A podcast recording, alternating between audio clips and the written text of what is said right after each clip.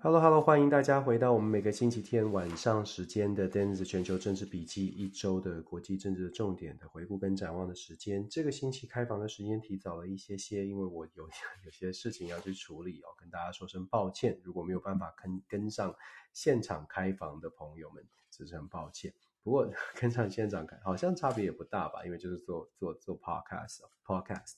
所以应该大家都还是可以听得到这个礼拜跟大家分享哪些消息。那这个星期跟大家分享的消息呢，呃，我们从也是一样的，大概原则上分享五五个五个消息，五五个这个国际新闻哦。那当然从从开这个礼拜一开始的到呃刚刚发生的，都会跟大家做一个简单的分享。这个部分我来想，我想跟大家谈一谈，还是从从联合国开始吧。这个星期的大事情就是联合国各国的元首都有发表各自的谈话。其实都可以抽丝剥茧的去看一看，因为每个国家的元首他在联合国大会的发言，基本上都是他的国家的外交政策，至少是他打算要表现给世界各国其他看的。他他就说，至少是他想分享给大家说，哎，我打算要怎么做，我来跟大家想要怎么来交往哦。所以，我们当然是从啊，美国总统拜登先开始说。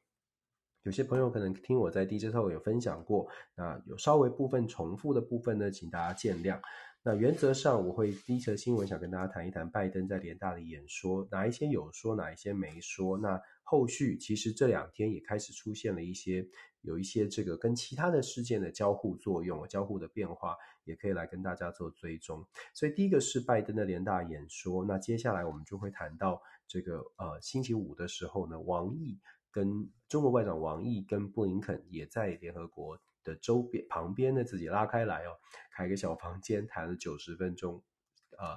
媒体报道是非常诚恳的谈话。那他们到底谈了些什么事情？有没有延续着所谓呃拜登的演说的内容？我觉得这个部分我们可以谈。然后接下来我们来跟大家分享一下 CSIS 美国的这个战略智库中心呢，做了公开了一个新的问卷。这个问卷是一个所谓的专家学者的问卷。针对六十四位在美国的智库的学者，尤其是关注两岸事务的学者，针对他们的呃询问了一些问题，做了一些问卷，我来我们来跟大家做分享。有趣的事情是我现在也在正在做这件事情，但是我们觉得我们呃我，但是我的这个研究计划呢，更有趣的是，我不只是美国的专家学者，我们跨了美中台的三地，所以到时候我也会有我的自己的报告，也许可以登上美国的主流媒体，我们拭目以待。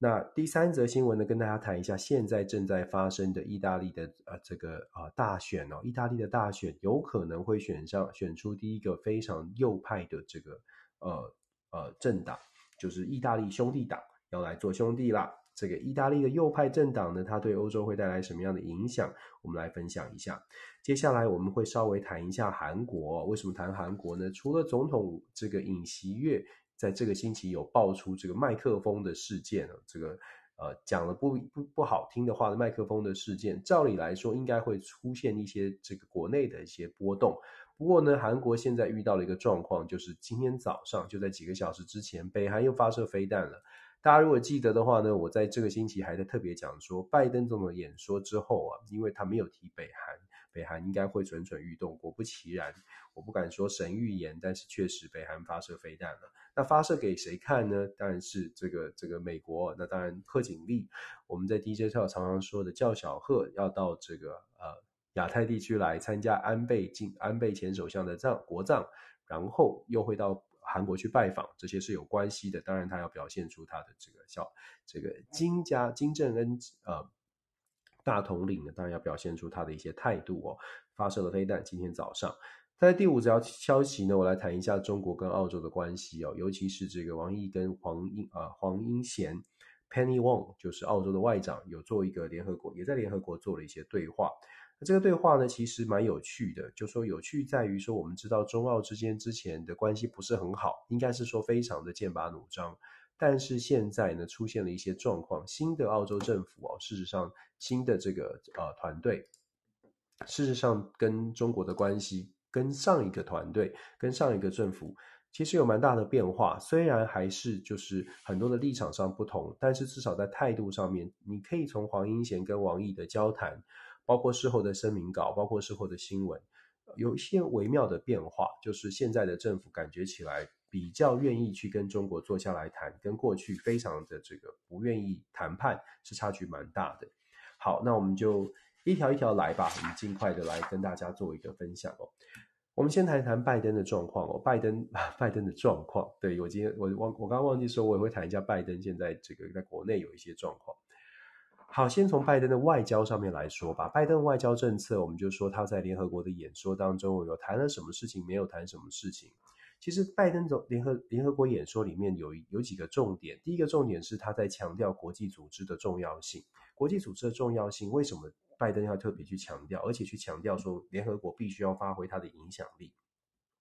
事实上，对美国来说呢，我们在呃，朋友们可能听我听我说，也说了一阵子了，就是美国现在的状况呢，就像是一台跑车，但是它没有办法全力而为。有一些朋友会说，你这就是怀疑美国以美论，但我觉得大大家见仁见智，我们可以继续观察下去。所谓的以美论哦，我我真的是我我也呃，也不是要去。特别去洗刷什么标签，而是我们真的理性理性来思考，美国现在有没有遇到一些问题？如果美国遇到问一些问题，那我们把它点出来，算不算是怀疑美国的能力呢？那我们可不可以做这样的一个呃思考？因为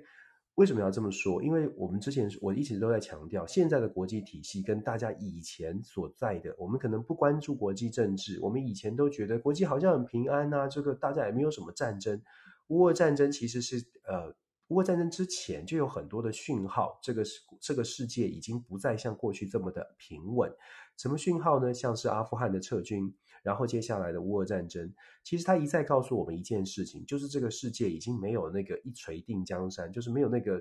在后面坐在那里稳稳的拍个桌子，大家会立正站好的美国，跟过去是很不一样的。不是说美国没有能力做这件事情，我必须说，我觉得美国如果如果你把如果美国不是有这么大的内部的这个问题，有那么多的政治分歧，也许美国还是有这个能力团结起来，集中集中精神来好好的来处理国际事务。可是毕竟家里的事情要要先处理哦，所以其实美国现在的状况就是跟大家想象的，过去在后冷战时期，尤其是在九零年代苏联瓦解之后这二十年，全球这么稳定。最主要的原因就是因为有一个国家，至少象征性的或者是想象当中的，大家觉得诶有点惧怕，就是那个美国。但是现在不是哦，因为这几次的这我刚刚说了阿富汗的这些事情之后，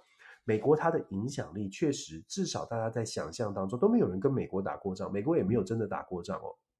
其实大家想想看就知道，其实这个世界，美国其实没有真的跟大家很久很久一段时间，美国是没有真的跟大家打过一场什么重大的战争，然后有一个重大的胜利，真的是没有的。即使是二十多年前的伊拉克战争，那个那个时候的波湾战争，双军事实力是非常悬殊的，那并不是真正对美国有挑战。但是现在这个世界呢，包括了俄罗斯，包括了中国，甚至是这个中东的一些国家，他们对美国的威胁，他们的这个军事实力，其实都跟二十年前是大不相同，都在发展了。美军现在不是不行，而是没有经过验证，通通都是在表面上面大家做判断了。如果我们说乌俄战争让大家觉得俄罗斯的表面上排名世界排名第二，怎么会跟一个世界排名二十几的乌克兰打成平手，甚至现在有那个逆转打，好像要落落居下风呢？从乌俄战争，我们可以证明一件事情，就是所有的军事上面的报告，尤其是在文件上面的，你没有办法抓住，没真的没有，真的都没有办法反映出真正的战争发生之后的状况。这其实美美方自己也有在做各方的盘算跟思考哦。虽然表面上的数字，船舰先进，什么第五第第五代战机、第六代战机在研发。这些都是纸上的数字，真的战争发生，其实没有人有把握会发生什么样的事情。好，这扯远了，扯回来，拉回来，拜登的演说，拜登为什么要去特别强调国际组织呢？我们就讲了，因为在影响力上面，美国自己非常清楚的知道，要找到一个 CP 值最高的对国际影响力要维持，但是最好不要花太多的钱，最好不要像过去一样大笔的资源要砸出去。美国的外交政策向来就是巨棒或者是胡萝卜，要么是打人，要么是有强大的军事实力派驻在海外，要么呢就是又给啊所谓的。经济上的好处，可是在这两个都不想给的状况，或没有办法给的很大方的情况之下，那美国就必须要透过其他的方式来维持它的影响力。没有什么是，没有什么方法会比有一个国际组织，透过国际组织在国际组织当中占据重要的地位，占据话语权，然后透过国际组织一起来用全世界各国的。这些资源一起分享，这些资源，然后指指引这些资源的流向来得更聪明，或者是更省力，CP 值更高。换句话说呢，美国在联合国当中，如果联合国的地位可以提升，像拜登所说的，大家要重视联合国啊，联合国很重要。如果联合国的重要性可以回到重，真的是重要的位置，在联合国的各个次级团体，在各个组织当中，美国只要扮演了有有话语权。对于这个至少是发展中国家来说，它就它的这个影响力就会维持，至少在维持在一定的水位之上。为什么这么说呢？联合国大家会说，联合国作用很少啊，联合国好像没什么用嘛。你看乌俄战争也是谴责，如果大家记得的话，还有一个缅甸军政府叛变之后，联合国也是谴责，谴责完然后就没有然后了。那原因是什么？原因是因为联合国并没有一个强制的力量可以去介入这些比较重大的纷争。可是不要以为联合国完全是没有用的。联合国最大的用处呢，其实针对发展中国家来说，尤其在经济发展非常需要其他外世界和帮助帮助的这些开发中国家，尤其是非洲非洲地区的国家、东南亚地区的、南太平洋的这些岛国，他们其实会蛮需要联合国的协助的。对他们来说，如果联合国愿意开口，愿意愿意给予资助是有效的。所以我，我说拜登的第一，拜登的重中之重，在联合国的演说当中，特别去强调国际组织的重要，重重新把联合国的重要性拉高。它主要的原因就是因为，如果这个是被大家认认定的，那么即便这些国家发展中国家对于美国的信心有点衰落衰退，但是呢，可能他们还是会借由这个联合国。认为说，嗯，那美国在联合国当中还是有主导的。譬如说，我的这个援助，气候变迁的援助，要先援助所罗门呢，还是先援助哪里？萨摩亚呢，还是哪里哦？就啊，我讲错了，萨摩亚是美属的，像文森啦。我随便举这些小国。我的意思是说，如果美国可以把联合国的重要性让大家说服大家，联合国还是很重要的。只要能够做到这样，那么联合国在这些在联合国呃，美国在联合国当中的影响力就有办法。呃，尽可就是间接的去主导未来的这些援助往哪一个国家走，对于发展中国家来说，非洲国家来说，当然还是很重要。你把美国在联在这个拜登在联合国的演说强调国际组织，跟拜登在接下来九月份九月二十八号开始要召开美国与南太平洋的高峰会，然后在十二月中美国。提议要召开所谓的美国跟非洲高峰会，你把这些事情连接起来，你就会发现，OK，美国打算要开跟南太平洋开会，在南太平洋，我们知道美中之间在竞逐实力哦。如果大家记得的话，中国在萨摩亚，在在这个所罗门，是不是还要建设什么的海军基地啊？那时候啊，沸沸扬沸沸扬扬的。吵了吵了半天，基本上在南太平洋的影响力呢，美国是想要跟中国一拼高下。当然，过去都是美国优先的，但是中国在在这个在这个过去这段时间抢得很凶，尤其是在澳洲的前任的政府跟南太平洋的国家关系并不是很好的状况之下，中国可以说是非常积极的在拉拢南太的岛国，那确实也得到了一些效果。现在美国打算跟澳洲，尤其是新政府呢，进行更进进一步的合作，重新修补关系，让西方的民主力量重新笼罩南太平洋，讲得很很很夸张哈。但是现在美国确实是在积极拉拢南太哦。那积极拉拢南太，如同我们所说的，如果你没有办法丢出政策的牛肉，为什么人家要相信你？所以特别强调国际组织是这样的一个策略哦。所以从策略上的考量呢，CP 值最高的这个啊、这个方式，让美国可以维持它的国际影响力、国际组织的重要性，就是不难想象为什么拜登这么去强调。这在联合国演说当中，第一个我们可以看到的小看到的部分。第二个部分我们可以看到的是对于俄罗斯的谴责。其实联合国，我们说实话，联合国是一个是一个呃非常适合各国去阐述意见跟。这个做政治表演的一个很大的舞台，尤其是表达他的这个政治立场，就是各国的政治立场。对美国来说，在联合国的舞台上，他当然知道，我们再怎么样的大声疾呼，想要透过联合国这个平台，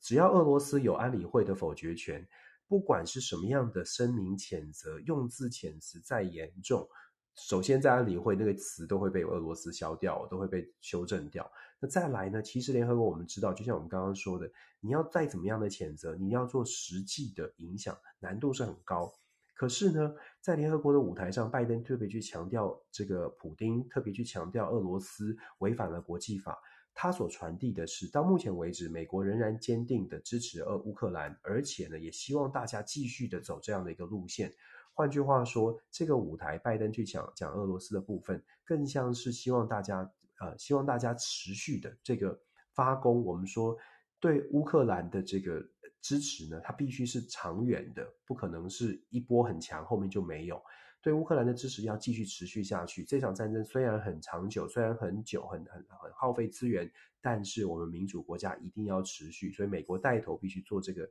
做这样的动作。所以拜登有这在联合国的演说强调俄罗斯，大家可能不用看他就是谴责的部分。看的是他表现出来的态度，美国现在没有动摇，这是拜登要做的、要做的一个、要宣示的一个态度。再来，我们谈就是谈完俄罗斯是谴责哦，然后谈中国。拜登在联合国的演说当中也讲到中国，但是呢，有趣的事情是，拜登在联合国的演说当中，他所谈到的中国，美国的媒体呢都在分析说，哎，好像又拉回到一中政策，一一个中国。我们记得台湾的朋友，大家一定都很关注拜登总统第四次讲到说会军事守护台湾，这部分我们稍后会谈。基本上呢，联合国的演说，拜登再次拉回到一个中国的政策，它反映出来的其实是反映说美国现在美啊美国的这个政府内部呢，其实对于支持台湾对抗中国。基本上定调是如此啊，大的方向毫无疑问的，对台湾是强力强力支持，这是跨党派的共识，要支持台湾，要制约中国，这也是跨党派的共识。可是啊，从拜登的演说谈一个中国，还是拉回原来的主主旋律，你可以看得出来，但这代表的是美国内部其实并对于怎么做这件事情，就说方向好，我们一起要去台北，但是呢，有人要有人说我们骑脚踏车慢慢走，有人说我们散步，有人说我们坐火车，有人说我们搭个飞机。假设我们要一起从高雄到台北哦，有点像是这样这样的形容，就是方向我们都要去那里。但是怎么到那里呢？现在在美国还没有共识，而且大家对于怎么去到那边那个那个目标，然后这个去的这个每一个去每一个路径哦，都有它的好处和坏处。譬如说太快了、太急了，或者成本太高了，就是这种很简单的形容。希望大家可以了解，现在美国对于中国、对于台湾的态度就是如此。我们当然期待这个目标达成，可是我们不能只看目标达成的那个达成的那个方向，我们要看。过程其实很重要的，其实就像做很多事情一样。当然，就是说目标很重要，但是其实过程更重要。尤其尤其现在的这种国际局势这么混乱，你的过程，你决定走哪一条路径，事实上它牵动的是会会是非常多的。你想象一下啊，就说我们刚刚讲的，大家都是从高雄到台北，目标是要去台北，没错。可是呢，什么时候到？你看有很多的问题是延伸出来，什么时候要到台北？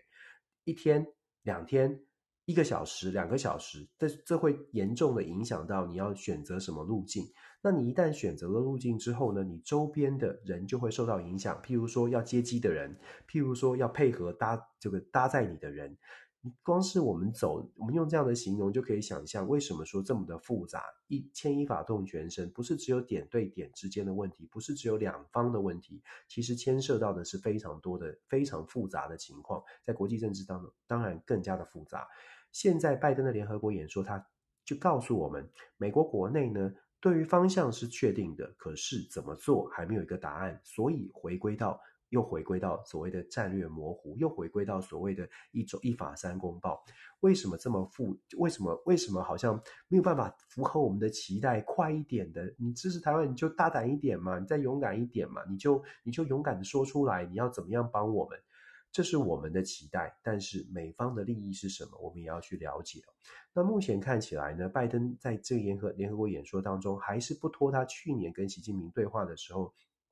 这所谓的五不原则哦，原则上呢，不支持，不不打算要打开启新冷战，这个是美中之间大概这个是部分是很有共识的，不打算要开启新冷战。虽然看起来好像剑拔弩张，可是拜登强调不会开启新冷战，拜登也说不会约这个召集他的这个朋友们呢一起来制约中国，不会做这种事情哦。然后拜登也说了，不会这个这个不会不打算要真的变成军事冲突。那当然，之啊，他之前他有说什么不支持台独，这些基本上就是去年跟习近平对话的时候的一个一些重点，都再再的去再次去重申哦。就就像我说的，他在联合国的演说表现出来的是他的态度，也是表现出来这是一个舞台。它表现出来的是目前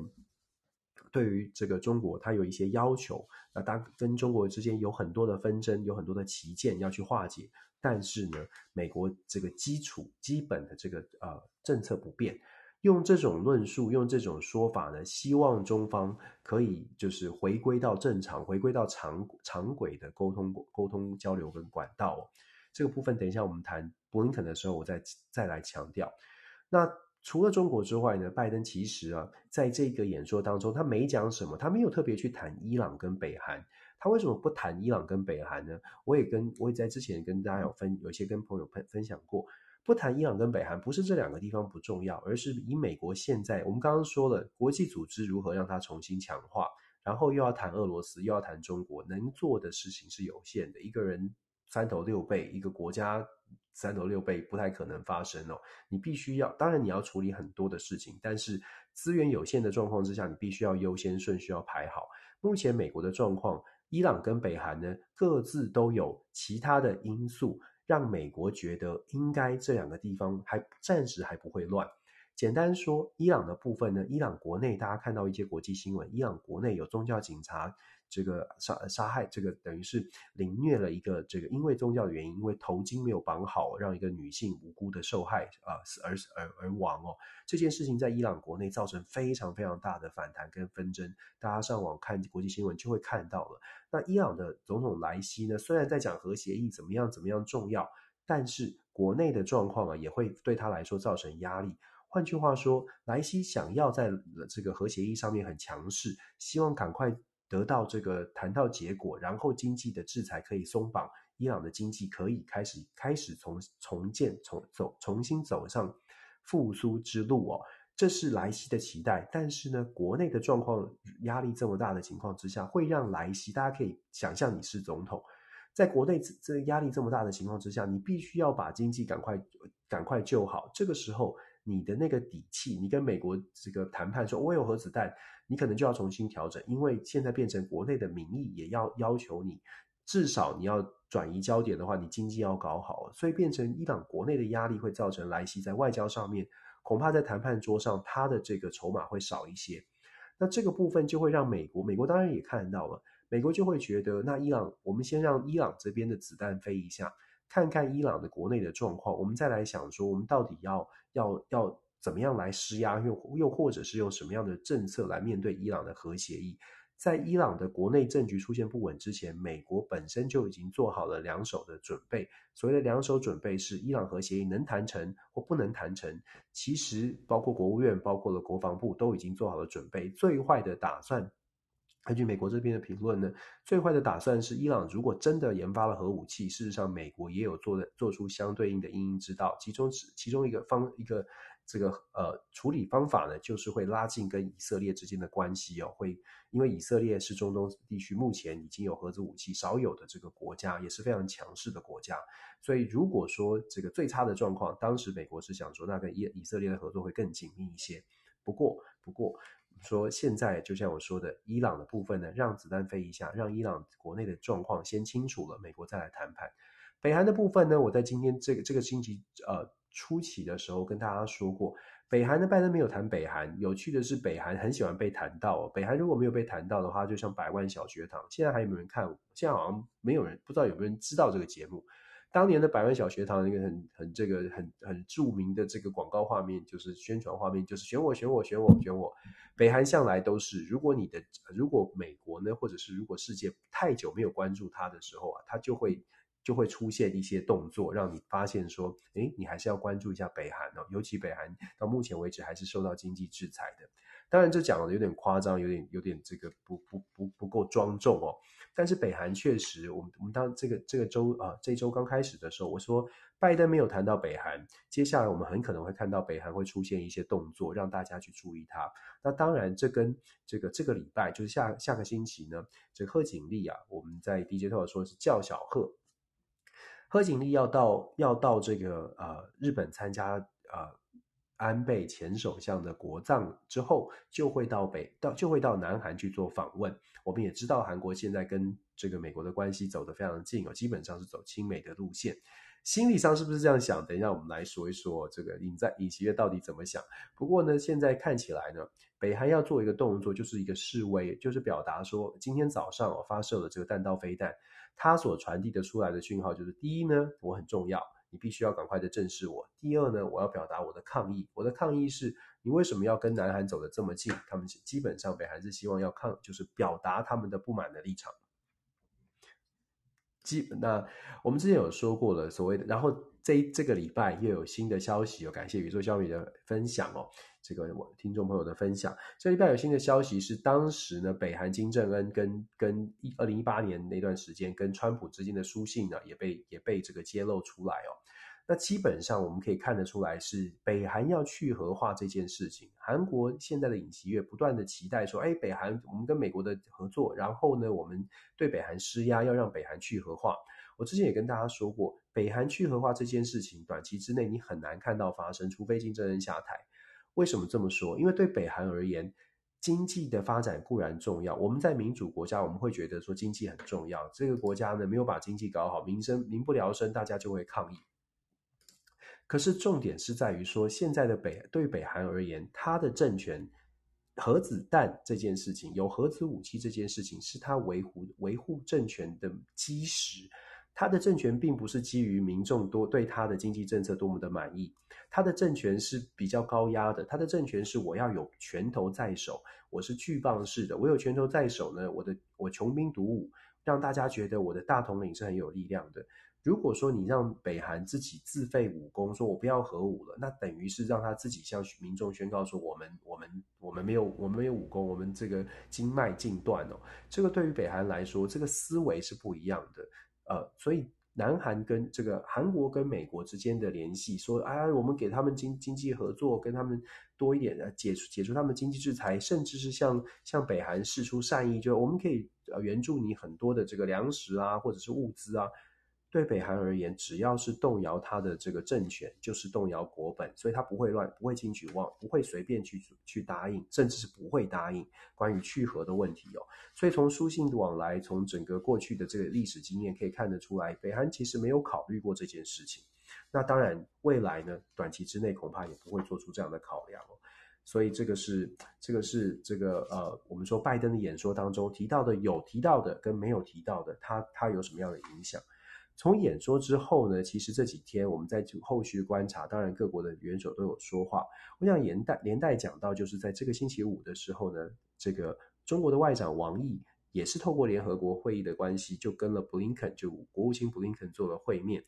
当然，中国外长王毅在在布林肯见面之前，在联合国大会之前，还特别去见了这个前就已经高龄百岁的季辛吉哦，呃，Henry Kissinger。季辛吉呢，朋友们不知道对他有什么样的印象，但原则上，季辛吉是打开中美关系的一个重要的人哦，幕后幕后那个敲门的人。一九七零年代，当这个中华民国跟美国还有关邦交关系的时候，当时季辛吉就等于是私私下的，从中华民国从台湾的角度来说，季辛吉根本就是一个出卖台湾的人哦。当然有各种的解读，他的评价也不一。原则上呢，大家就听听看不同的论述哦。基辛格当时在七零年代就是去创造出一个所谓的乒乓外交，大家可能有听过，创造出这种这种呃一个理由，一个比较好的一个借口，打开了中美之间当时封闭的大门。打开大门之后呢，基辛格的论述一直以来都是认为说，中美之间必须要交流，中国有很庞大的市场，对美国这是美国利益优先的，所以基辛格也被中方认为是诶站在这个中美交流的务实面，一个很可以。弄用来宣传的一个美国的重要的人士，不论他现在高龄多高，也不论他现在的影响力是不是还是有这么的重大，但是呢，王毅先去拜访了季辛吉，在拜访之后呢，发表声明，强调说中美之间呢、有不同的意见，但是就是要像当年一样回复回复到一个可以良好沟通的状态。他当然是释出，我觉得我的解读是他想要透过这样的拜会呢，释出这种中方还是想要跟美方回归到正常沟通交流的一个方式，不想要继续剑拔弩张下去下去哦。可以说中国也在考虑，也在思考，从各种的方式，我们说这个刚刚才才讲说高雄到台北哦，其实中国也在思考跟美国之间的交往应该如何达到他们所设定的目标。当然，我们不知道他所设定的目标是是。两岸和平还是要统一，还是还是中要跟美国做竞争，变成世界之王哦。但是至少现在看起来，中方想要传递出来的讯号是不想要真的变成一个强竞争，所以他建了基辛吉，然后释出这样的一个一个一个声明，表达出中美要回归到正常的沟通管道。那既然讲到正常的沟通管道，就就来到了星期五，所谓布林肯国务卿正式的官方的外交部长的谈话。这两个人谈了九十分钟，谈九十分钟呢，跟过去这个所谓的拜习会不太一样哦。如果我们看到拜习会谈九十分钟哦，大概你可以想象，实际的内容大概是一半，大概四十五分到六十分钟，因为有翻译啊什么的过程哦。但是因为毕竟这个是元首的，你必须要走翻译的路线。当然，习近平自己本身的英文可能也不可能是直接可以沟通的。那王毅不一样，这个王毅跟布林肯呢，所以我说首先可以看的是九十分钟其实蛮长的。王毅跟布林肯的对谈呢，事实上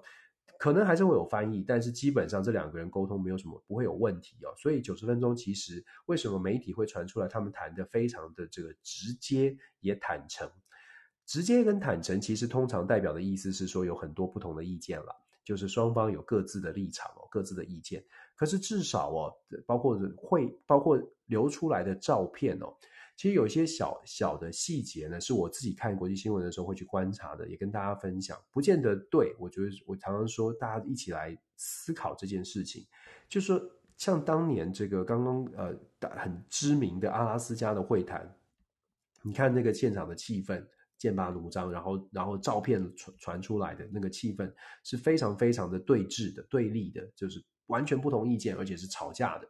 可是后续慢慢慢慢的，中美的关系呢，虽然意见不同，可是也不再变，不再没有再出现阿拉斯加会谈那种整个直接吵架、杨洁篪骂人、教训人这种状况。基本上美中还是想要拉回到常轨。那这一次的这个会谈呢，至少流出来的照片，双方是很和善的，在握手、在寒暄、在可以对话。所以其实他透露的是，中美双方虽然有不同意见，但是也知道火车不要对撞。双方都没有人要让火车对撞哦，所以我觉得这这个这次的会谈呢，至少至少虽然说一定意见不同，但是至少我会觉得，呃，双方会更加的对对方，就是都不要有真的走向竞争，是有一个共识的。所以我们说王毅跟布林肯到底谈了什么？传出来的消息当然是谈台海的危台海的状况。王毅一再表示。对对，布林肯表示呢，台湾问题是中美之间最大最大的问题，必须要妥善来处理。布林肯呢也一再重申，从媒体上面的报道，布林肯一再重申，美国的立场从来没有改变过，都是一中政策原则。我想这个部分可能在台湾有些朋友就会觉得，哎，这怎么会这样？好像又又又退缩了。其实我一直在强调，当然这就可能就会被被说怎么为什么不给美国多一点的信心？不是我们不愿意给美国信心，而是美国一直以来它的外交政策其实历改历朝历代没有偏离过主轴。我们可能要思考一下，尤其尤其是从地缘战略的位置来看美国，美国它本身的核心思想，从内政外交。它因为距离这个世界非常的遥远，有的时候地理位置就影响了你，你在哪里出生，你的背景真的会影响到你的、你的、你的整个的 mentality，你的、你的心情的、你根本的心理的判断哦。第出发点就不一样。对美国来说，它真的离这个世界冲突的地区都很遥远，它可以说是自己偏安一隅。它的北边是加拿大，南边是墨西哥，都对它没有真正的安全威胁。所以对美国而言，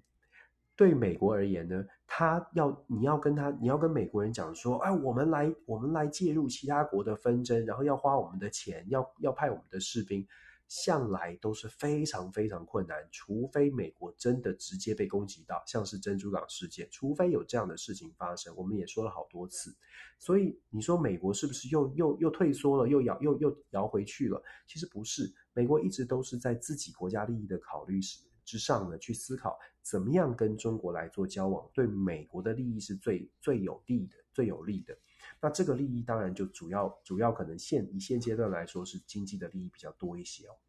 那我们就说谈布林肯谈呃布林肯跟这个王毅的之间的这个互相的交流啊，很多的不同意见。那我们就说，那有没有什么样的，就是中美之间到底现在关系走到什么地步呢？其实我们看这个礼拜有一个 CSIS，就是美国战略跟跟安全的这个也智库啊，非常有名的。之前这个这个呃。，Bony Blazer 啊，这些人都曾经在那边待过。当然，他现在换位置，换了职务了，换到别的单位。但是 CSIS 一直以来都是非常重要的中美关系的智库。CSIS 这这个星期公布了他们的新的报告，他们的新的报告是针对是一份是做了一份民调。这份民调呢是针对什么？是针对六十四位他们的报告，他们的这个民调啊，针对六十四位六十四位对于中美关系有研究的专家学者。去做出一份报报告，然后问什么问题呢？问基本上问的问题是：现在大家到底如何来看待？如何来看待这个中美之间的关系？中国到底会不会入侵台湾？然后习近平第三任到底会不会推动统一的问题哦？那目前这个调查报告目前看起来呢，首先我们可以，我们就只是看这个报告，我们再来大家一起来一起来思考。首先，这个报告当中。专六十四名的学者、专家，还有政界的人士呢，他们认为中国统一台湾的决心已定，但是什么时候、什么时候做，或者是战略上面还没有确定。我刚刚在形容美国这个台高雄到台台北哦，中国现在目前看起来呢，当然一直以来都是这样，这也没有什么新意，就说所谓的和平统一啊，统一台湾，中国一直以来方向都是这样的。但是呢，专家学者认为现在是下定决心了。只是时间点还有方式还不确定，在这个六十四个专家学者当中呢，百分之八十四的专家是认为说，北京是还目前还愿意等待，只要只要呢这个所谓的台湾独立不变不不变成唯一的考量，八十百分之八十四的专家觉得北京还有一些耐心，还愿意等待，只有百分之九的认为说现在马上会动手，这个对台湾来说代表的是我们在两岸之间其实还有时间。这个时间不确定，但是现在还是有时间去做沟通谈判，甚至是要你要说准备也罢。基本上专美美国目前的专家是这样看的。再来呢，是我们就说目前呢、啊、还没有一个专家认为目前还没有一个硬的日期，但是呢，中国会不会无限期的等待？目前百分之四十四，这六十四位当中呢，百分之四十四的认为，四十四的人认为呢，在二零四九年，就是一九四九年之后的一百年，呃，百分之四十四认为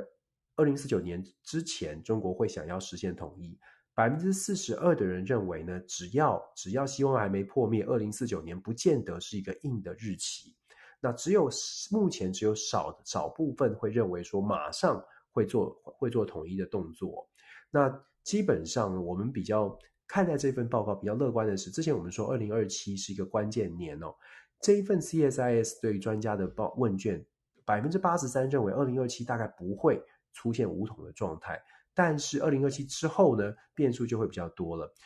百分之八七十九的专家认为呢，习近平在第三任任期确实会把重点，他的两岸的重点放在。推动一些所谓的和平统一啊，或者是统一的进程，会陆续的出炉哦。那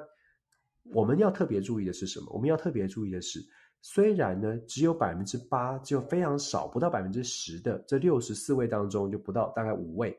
只有五六五位六位左右，就是认为只有六位左右啊，认为说十年之内，也就是二零二七年，甚至我们说二零二零三零年之前。两岸会发生全面性的开战，全面性的军事冲突。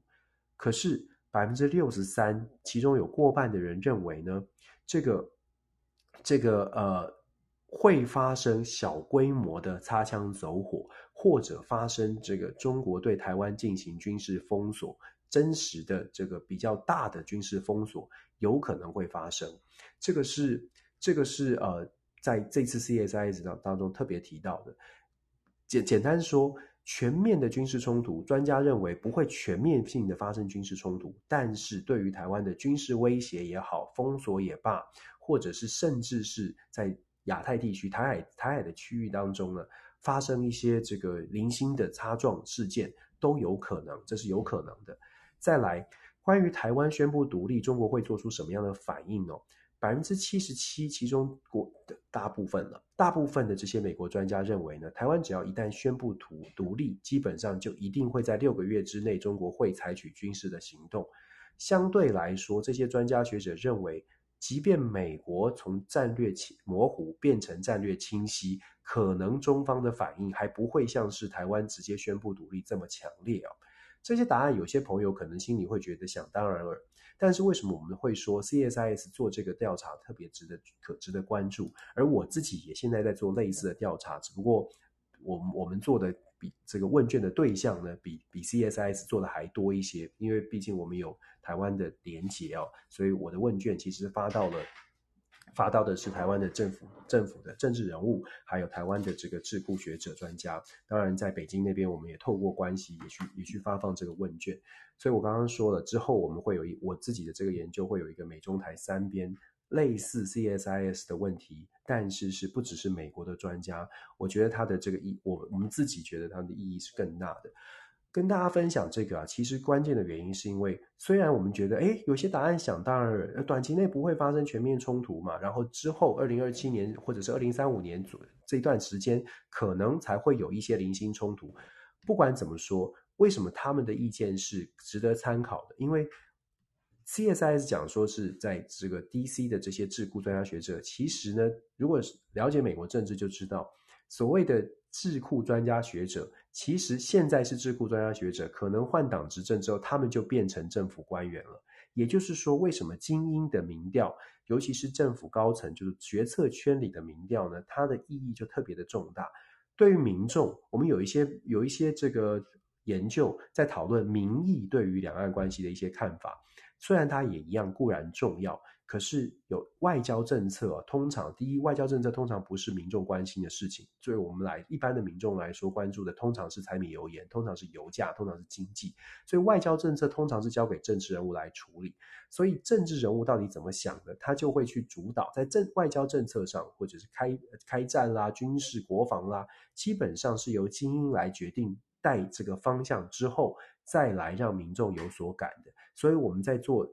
在演在了解所谓的民意支持或者是什么的时候呢，要特别去思考这个外交跟国防议题不是民意说了算，而是有的时候是政府决定怎么样方向比较重要。这也是为什么 CSIS 类似这样的民调特别的，我们会说精英的决策圈的民调特别值得参考。在这个调查当中，当然我们可以正向解读，也可以谨慎解读。正向解读就像我说的，我们还有时间。就是目前所有人都认为，中美双方虽然剑看起来剑拔弩张，但是中美双方都没有打算要用军事来解决问题，甚至台海的冲突到目前为止也没有打算用军事来解决问题，除非极端的现象出现，譬如说台湾立刻宣布独立，这种才会才会是立即的危险。只要目前看起来在台湾。没有，至少民意有，也许有人支持这样做，但是至少政治人物都非常清楚这个件这件事情要从长计议，至少在我们还没有准备好之前。那目前这也是为什么到目前为止呢？专家学者会认为，好，这个中美双方双方都没有战争的打算，所以短期之内呢，台海的危机应该是处于一个紧绷，就是表面张力紧绷，但是不会发生什么状况。真正会出现状况，可能是在习近平的第三任的末期跟后期哦，也就是二零二七年到二零三五年之间。这个他们 CSI 做出来的这个调查，事实上跟我现在做出来的调查非常初步的结果，非常的类似。所以，我们我因为为什么我会一直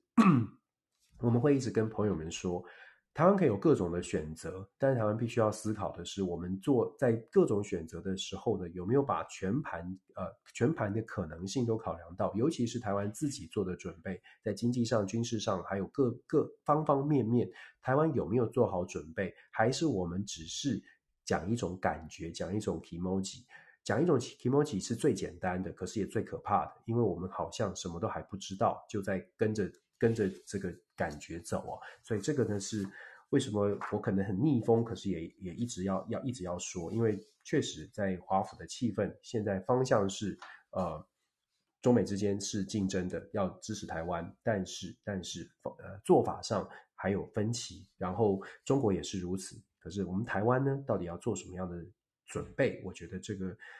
这些专家学者的这些评估哦，我希望台湾真的是好好的去思考吧。就是尤其是我想政治人物吧，政治人物特别特别要负更多的责任，尤其是外交国防这种话题。老实说，因为情资啦，或者是真实的状况。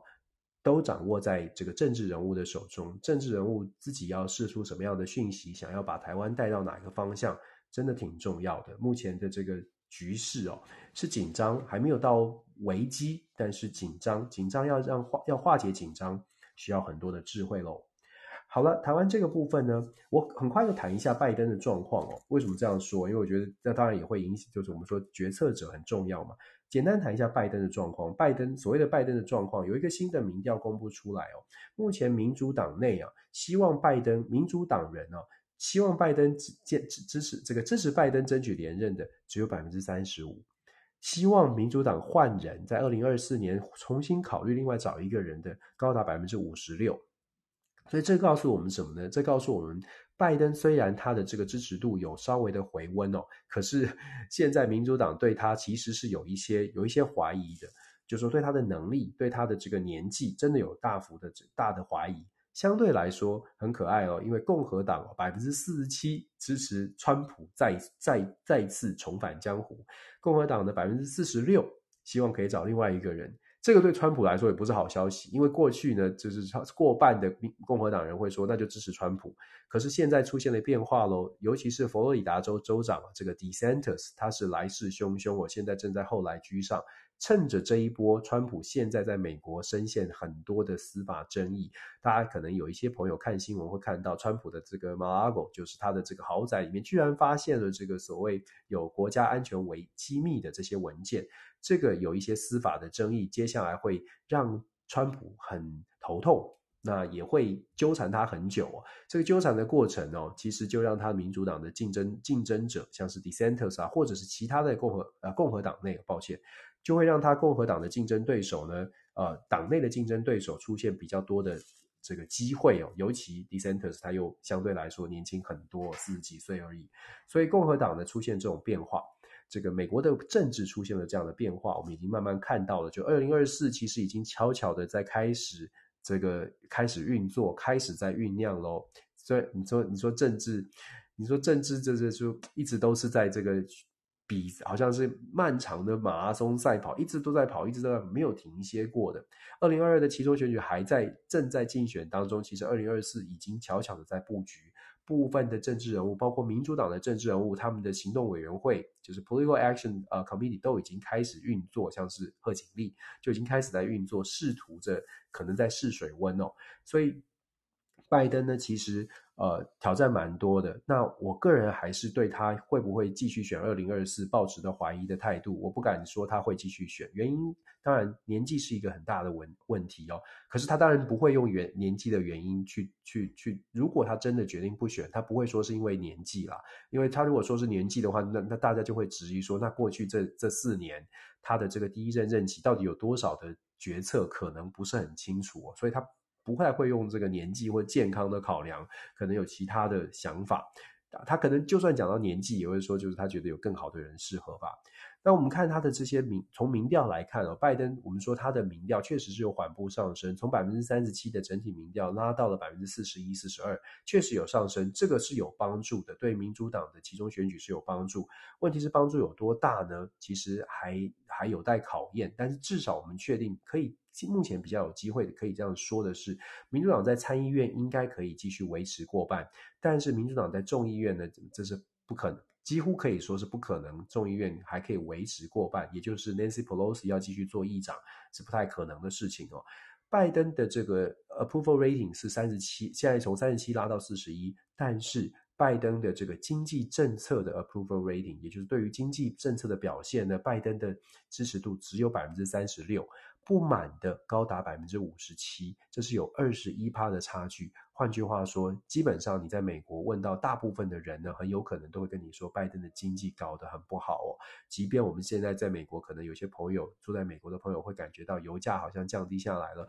但是整体来说呢，当然没有没不太会有，除非他死忠支持者，不然说经济是表现很好的，未来很很乐观的，大概比较少一些，比较少一些。但拜登也不是完全没有好消息，因为拜登的好消息在于说。这个新的民调有问问大家说呢，你觉得拜登总统任内有没有做到什么重要的事情？其实拜登签了蛮多的几个重大的法案哦，不管是纾困也好啊，啊学贷啊等等，所以拜登任内有没有成功做啊做成一些大事呢？百分之四十的美国人认为拜登到目前为止啊，其实也成就了一些重要的事情，在美国人感觉起来，被问到说，哎，有你觉得拜登有没有做一些重要的推动一些重大的政策？百分之四十的美国人认为是有的。为什么说这个数字有呃，对于拜登来说可能是比较好的？因为去年同期做这样的问被问问这样的问题的时候呢，只有百分之三十五的人认为拜登有做到一些事情，也就是去年的时候只有百分之三十五认为拜登有做事，今年有百分之四十，所以是在上升的。那通常以历任美国总统来说呢，平均值是百分之四十三，也就是跟历任美国总统相比，拜登接近了一些哦。大家觉得，诶，这个这总统是有做事，有接近一些。不过很现实的啦，就说以过去的经验哦，期中选举，我常常说，我我跟大家说过，在美国很有趣，期中选举呢，通常这个总统的在执政党啊都是会大败的。有一个分水岭给大家参考，就是过去的数字告诉我们，如果总统在期中选举的时候呢，他的民调支持度有超过百分之五十的时候，通常在众议院，就是在国会呢，只会输掉平均输十四席。如果总统的支持度低于百分之五十呢，其中选举通常平均输七三十七席，就是国会里面会输三十七席哦。所谓的输就是前就是选前跟选后差距。如果你的民调好的时候呢，是差十四，都是输哦。呃，民调不好的时候，低于百分之五十的时候是差百分之三十七哦。那我们就看看今年拜登会这个民主党呢会会掉多少席？我自己的预测不会到三十七这么惨啦，因为他现在这个。呃，状况有拉回来一些，所以不会这么惨。所以后续还蛮多值得观察的。因为民主党如果没有办法在国会掌握比较强势呢，那当然拜登的支持度就会有限了。所以这个是拜登的困难，这是美国的美国遇到的一些状况。很快的说，进入到我们的意大利的选举，现在这个时间我们正在讲话的时间，意大利在选他们的大选。意大利这次的大选呢，很多欧洲国家都在关注哦。如果大家记得，我们之前在做分享的时候，就说意大利本来有一个很好的总总理，我们至少西外界会认为是好的总理，他叫德拉吉。德拉吉他是以前是欧洲央行的总裁，在过去金融危机的时候，成功的把欧洲央行带得蛮好的，所以大家对他的评价很高，尤其是意大利人，国内国外国国内国外其实都很都觉得德拉吉是一个人才，不是丁丁哦，是德拉吉。都觉得德拉吉是个人才，都觉得说给他做总理不错。问题是啊，就说德拉吉他的这个支持呢，他是这个央行，我们说他是央行总裁嘛，欧欧盟央行总裁。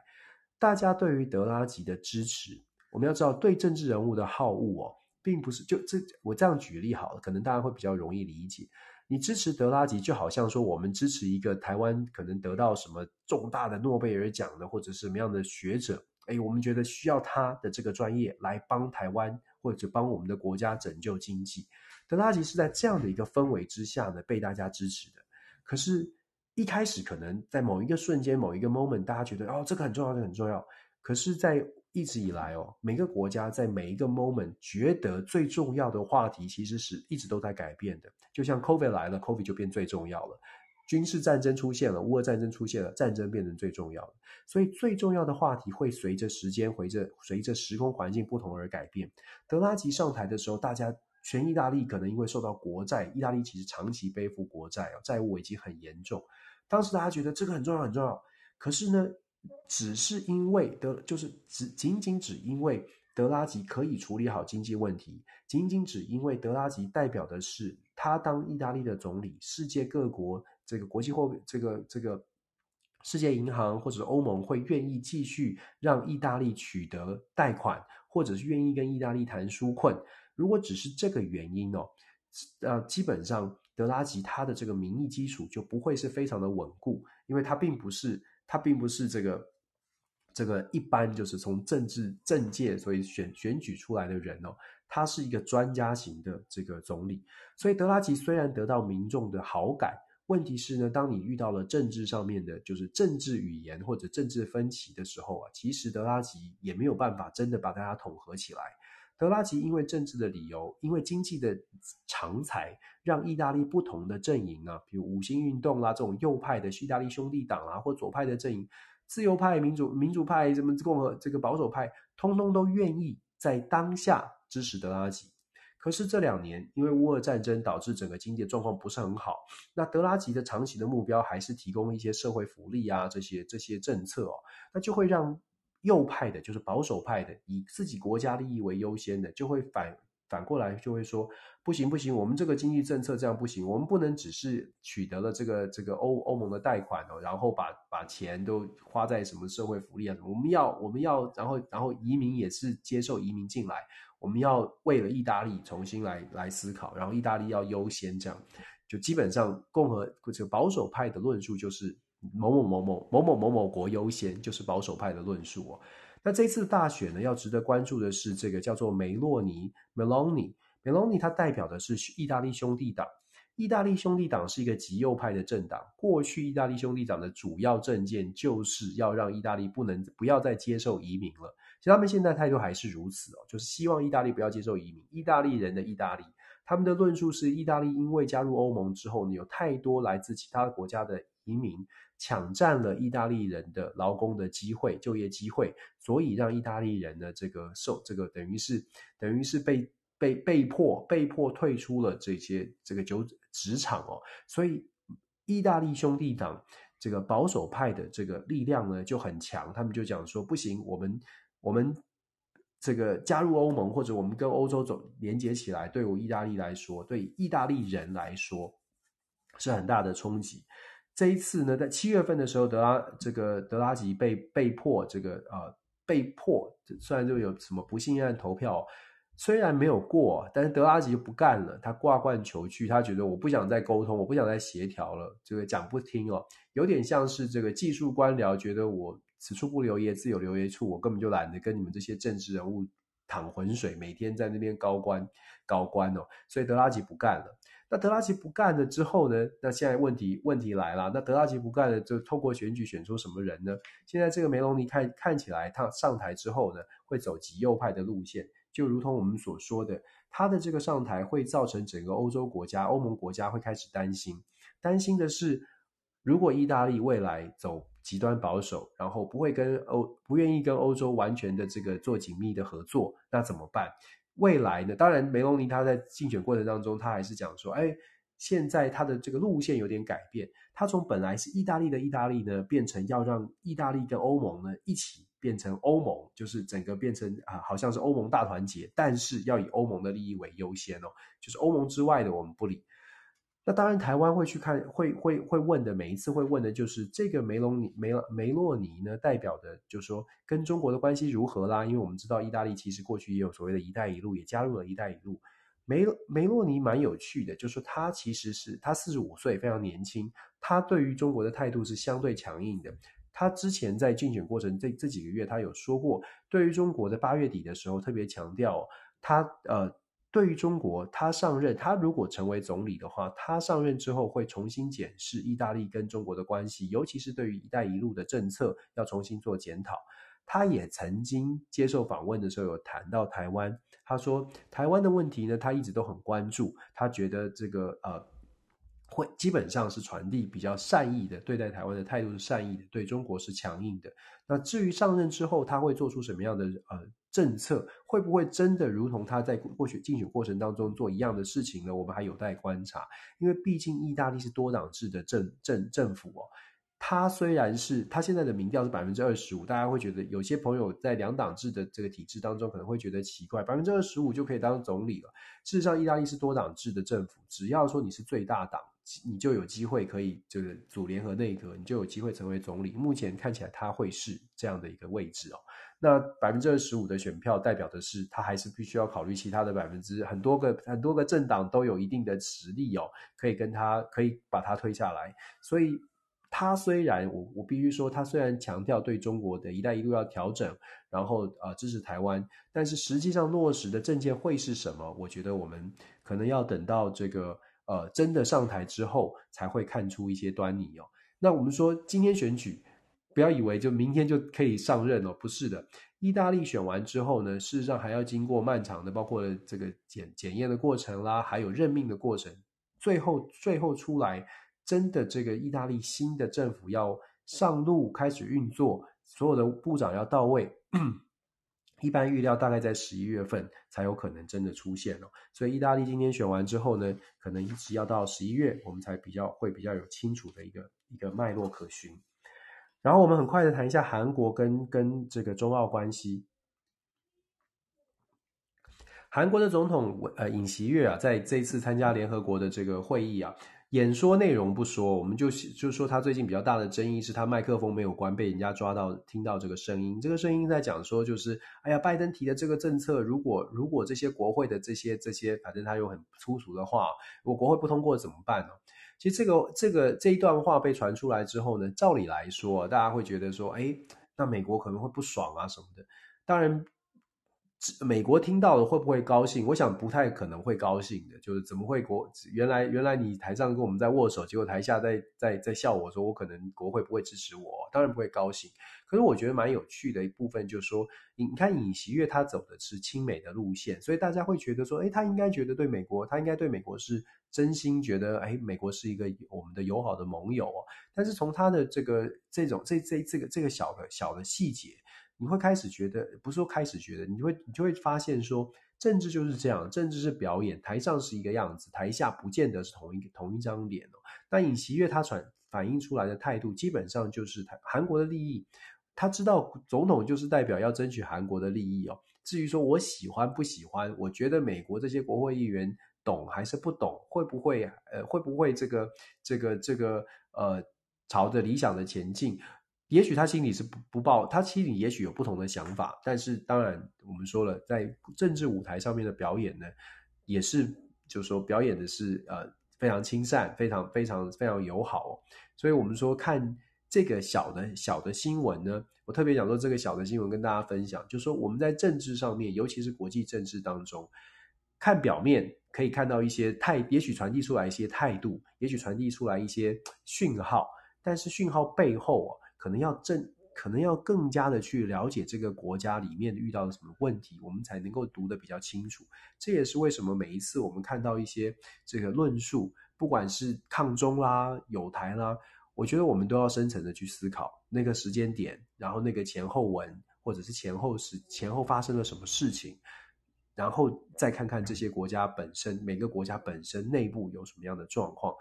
再来解读。这个呃，外交上面，外交场合上面这些讯号可能会清楚一点，不然我们只看讯号，只看表面了，有的时候真的是会被混淆的。你不知道，你不知道他到底这是真善意，这是这是这是这是什么意思哦？那你误误解了之后呢，你相对应的准备跟你相对应的行动，可能就会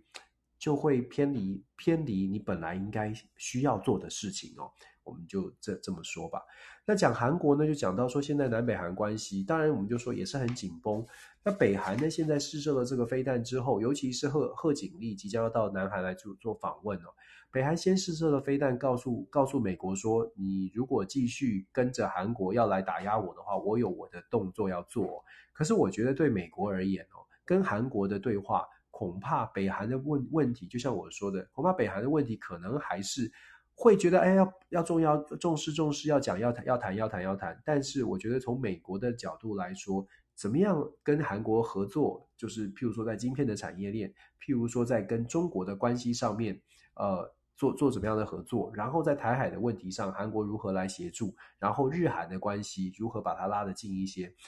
这些话题恐怕都都比直接处理北韩问题对美国而言更加的重要。也就是说，虽然北韩试射飞弹，但是我个人的判断是，美方要把它当成一回事，美方觉得它真的是威胁，有点像是狼来了那个孩孩子哦，他已经常常做了，这已经是今年不知道第几次了，所以大概美国的态度就是，你会发现国务院白宫被记者问到的时候，就说我们谴责这种作为，我们觉我们呼吁北韩不要再挑衅，这个是制式的制式，你会我们会看到的回应。但是实实质上啊，要真的认真来处理北韩问题，恐怕会在美国整体的这个外交战略的盘算之下，先把一些重要的，譬如说台海问题，譬如说跟中国的关系，譬如说日韩怎么样可以协合呃协同合作，然后产业的部分是不是能够有一些呃更进一步的、更紧密的合作，这个才是美国恐怕呃优先处理的事项哦。这个跟大家分享韩国的部分。最后，我们来看很快的看一下澳洲的澳洲的状况。中澳之间呢，也在联合国的大会上啊，这个外王外交部长中国外交部长王毅跟澳洲的外交部长黄英贤有了一个会谈。这个会谈呢，一样的，我们说看气氛，我们看他们谈的什么。看起来呢，中澳之间的这个冲突，过去的这个外交言辞上面的激烈的交锋呢，现在正在降降温当中。也就是澳洲目前看起来想要跟中国。不能说到重修旧好，但是但是至少看起来现在的态度跟过去是大不相同，跟过去是大不相同哦。所以从这种角度来看，我们看整个世界呃，对于所谓的抗中的态度，对于所谓的这个支持台湾呢，我们为什么我们一直在强调说要要要去呃，不只是看表面，对于对这个议议题是如何论述。可能真的要思考说，这些国家本身他们国内有哪些利益？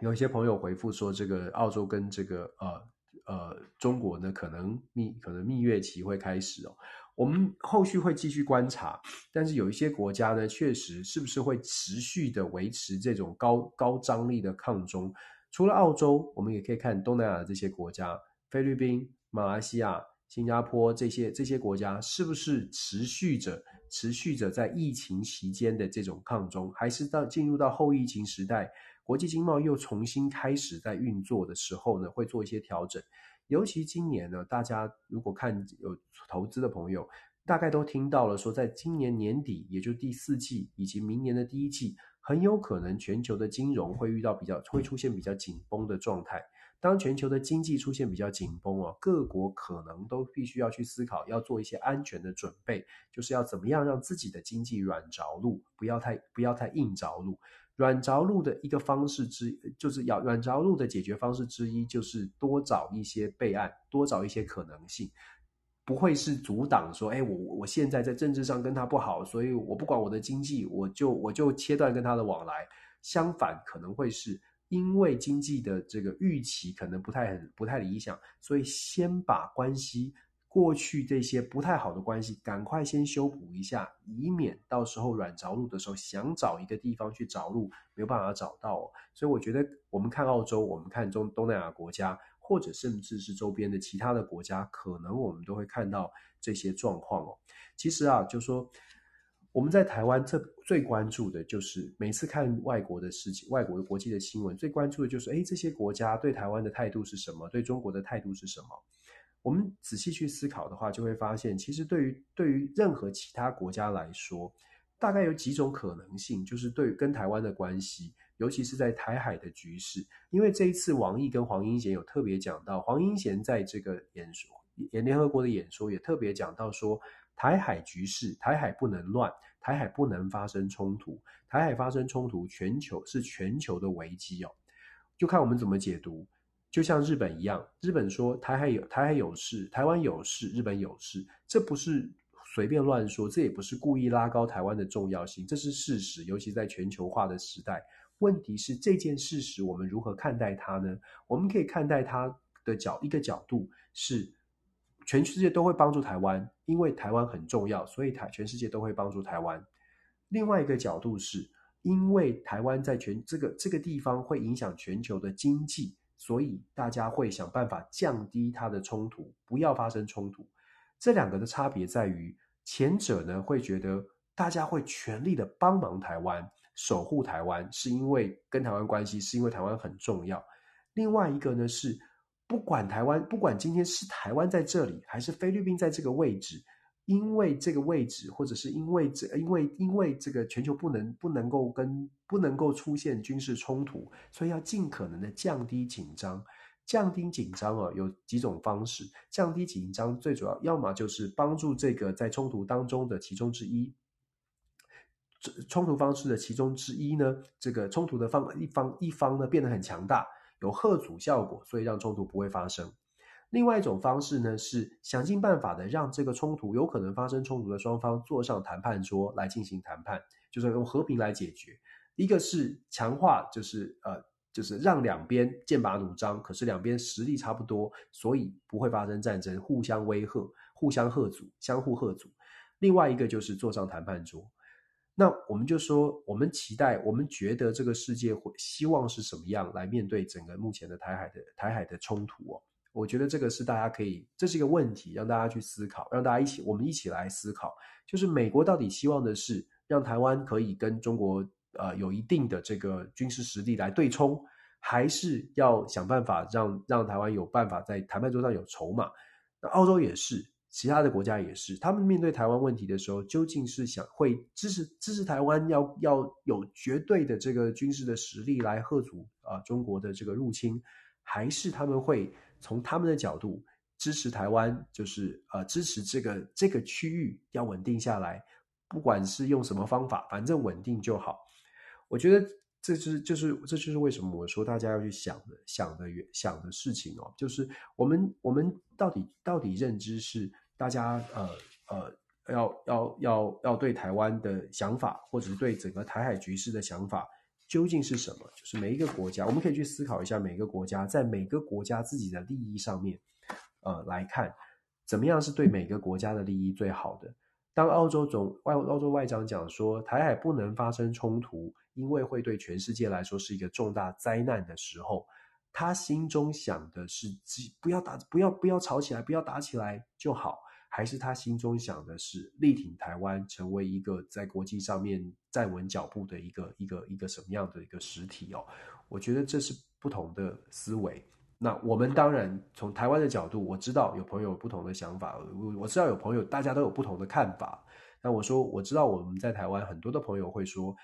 全世界都都都会支持台湾的，都会支持台湾的，这是我们的期待。但是了解这个世界，了解每一个国家自己的。呃，自己的想法呢，对我们跟其他的国家交往，或对我们解读国际国际政治，可能会可能会更更更清晰一些哦。